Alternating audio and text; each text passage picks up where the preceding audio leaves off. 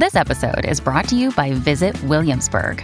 In Williamsburg, Virginia, there's never too much of a good thing. Whether you're a foodie, a golfer, a history buff, a shopaholic, an outdoor enthusiast, or a thrill seeker, you'll find what you came for here and more. So ask yourself, what is it you want? Discover Williamsburg and plan your trip at visitwilliamsburg.com.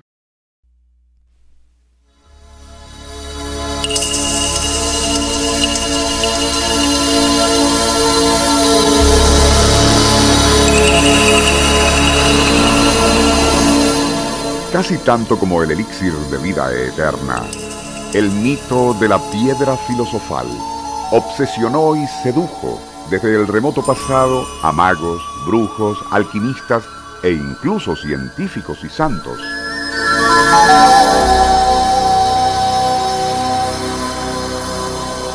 Desde Cagliostro, pasando por Isaac Newton hasta Santo Tomás de Aquino, todos se abocaron a descubrir cómo y con qué se podía transformar el vil metal en oro purísimo.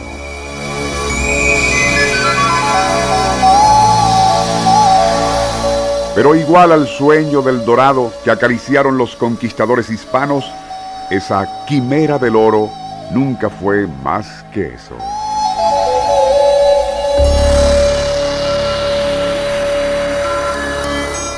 Algo que se ha terminado de comprobar recientemente y con evidencias concretas, demoliendo de paso el mito del famoso medallón del monje Fensel Seiler y del cual ya hemos hablado varias veces en este programa.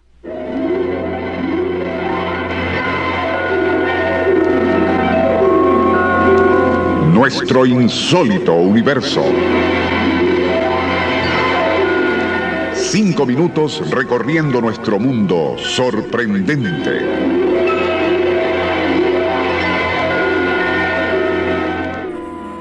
En el siglo XVII, Wenzel Seilerk, un joven monje agustino de nacionalidad austríaca, se relacionó con un anciano religioso residente en el monasterio donde él servía y quien había desenterrado un valioso y muy antiguo cofre.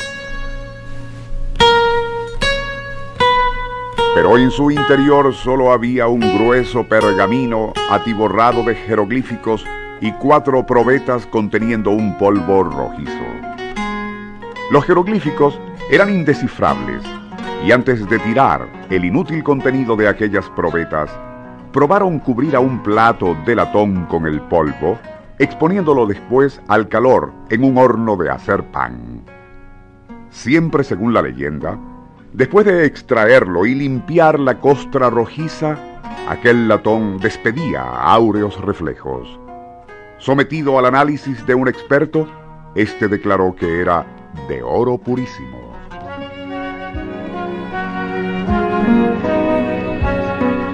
Tras fallecer, el anciano religioso, Seilerk abandonó el monasterio, asociándose con otro ex religioso y hábil orfebre, Francis Peirhausen.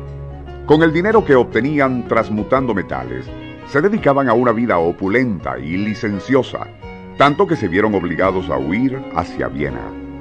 Allí noticias de su habilidad como alquimistas llegaron a oídos del conde Peter von Paar, amigo y consejero de Leopoldo I, emperador de Alemania, Hungría y Bohemia, ante quien transformaron en oro una onza de latón.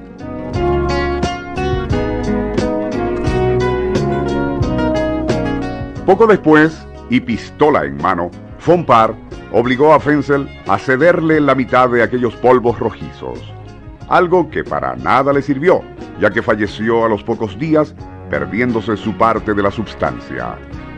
A partir de entonces el propio emperador se convirtió en protector de Seiler, financiando sus experimentos de alquimia, e incluso llegó a conferirle en 1676 el título nobiliario de von En 1677 y con la mínima cantidad de aquel polvo rojizo que restaba, como transmutaron en oro la parte inferior de cierto medallón de plata perteneciente a un cortesano.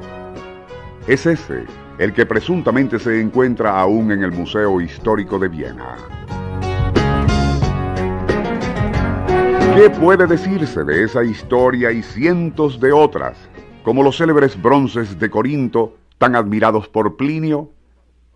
A comienzos de 1993, y según lo informaron dos científicos ingleses al London Times, todo ese mito de la piedra filosofal y de piezas de plomo, estaño y hierro transformadas en oro por medio de la alquimia se debió más bien a los excelentes resultados de una hábil y muy refinada técnica metalúrgica que ya era conocida desde la era helenística.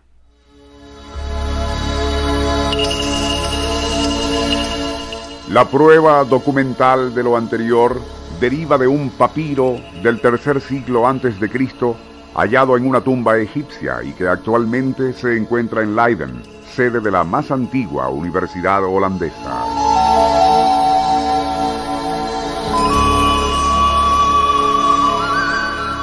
En él se exponen detalladas instrucciones para la purificación de metales preciosos y para cubrir hábilmente la superficie de los que no lo son mediante una resistente y muy fina pátina de oro.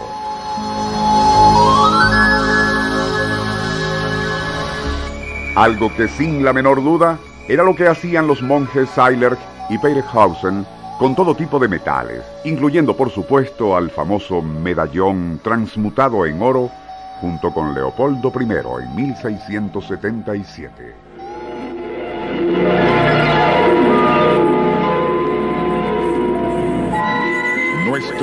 Insólito universo.